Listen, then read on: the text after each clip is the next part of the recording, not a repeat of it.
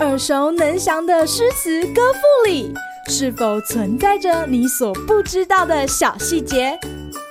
快跟着师傅麦恩居一起补充韵文当中的小惊喜！大家好，欢迎来到今天的师傅麦恩居。今天要和大家介绍的是杜牧的《浅怀》。落魄江南再酒行，楚腰纤细掌中轻。十年一觉扬州梦。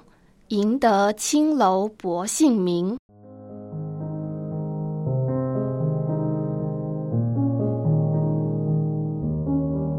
杜牧身为唐代著名宰相杜佑的孙子，在家学熏陶之下，自幼就饱读诗书，而且有着经世治国的抱负。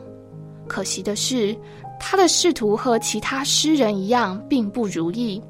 在当官的二十四年里，几度在中央和地方之间往返任职。这首《遣怀》不仅是杜牧回忆自己在扬州担任淮南节度使牛僧孺幕僚时落魄不得志，却又放荡于声色的场景，同时也抒发对于过往生活的自责和悔恨。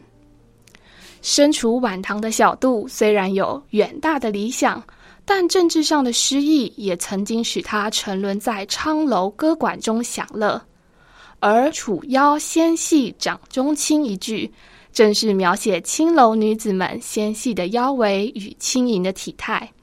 在这样的环境下沉沦长达十年，如今回想起来，杜牧只觉得好像一场梦，既恼恨于自己虚度年华，也感叹自己一事无成。最终只换来青楼女子们以“薄情郎”来称呼自己。杜牧对于青楼女子婀娜多姿体态的描述是有他的渊源的。根据韩非子的记载，楚灵王好细腰，国中多恶人，指出的是上位者的喜好会造成女子们纷纷以挨饿的方式来让自己拥有小蛮腰，从而得到帝王的喜爱。而掌中轻则是源自于汉成帝的皇后赵飞燕，史书记载她能在手掌中跳舞，虽然是夸饰的说法，但却说明了她的身形应该是相当纤细的。今日 NG 点。十年一觉的“觉”字是觉醒的意思，所以要念成“觉”，而不是睡觉的“觉”哦。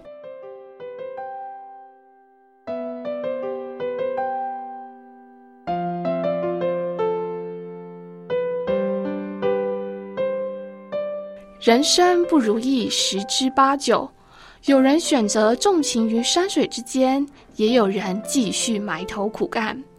杜牧虽然选择沉湎于酒色之中，但庆幸的是，他最后幡然悔悟，并决定回归正轨。